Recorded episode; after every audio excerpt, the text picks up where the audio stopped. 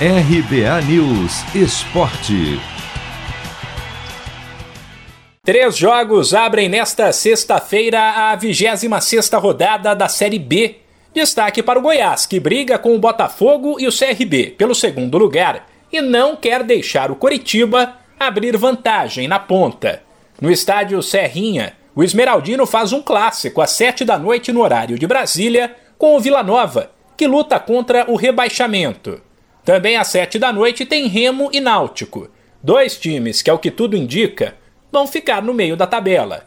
E às nove e meia, o Vasco visita o Brusque, atrás da primeira vitória sob o comando de Fernando Diniz.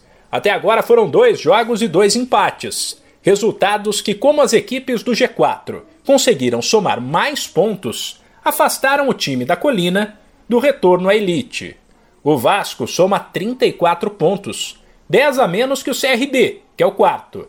A rodada da segundona continua no sábado.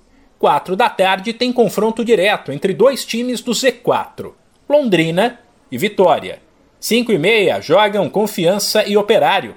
E as outras partidas do sábado reunirão equipes que brigam por uma vaga na primeira divisão. 6 e meia tem CRB e Havaí. E 9 da noite o líder Coritiba recebe o Guarani, quinto colocado. Os outros três jogos da rodada serão no domingo. O Cruzeiro, que ainda não perdeu com Vanderlei Luxemburgo, mas também vence pouco, empata muitos jogos e não conseguiu deslanchar, recebe o CSA às quatro da tarde.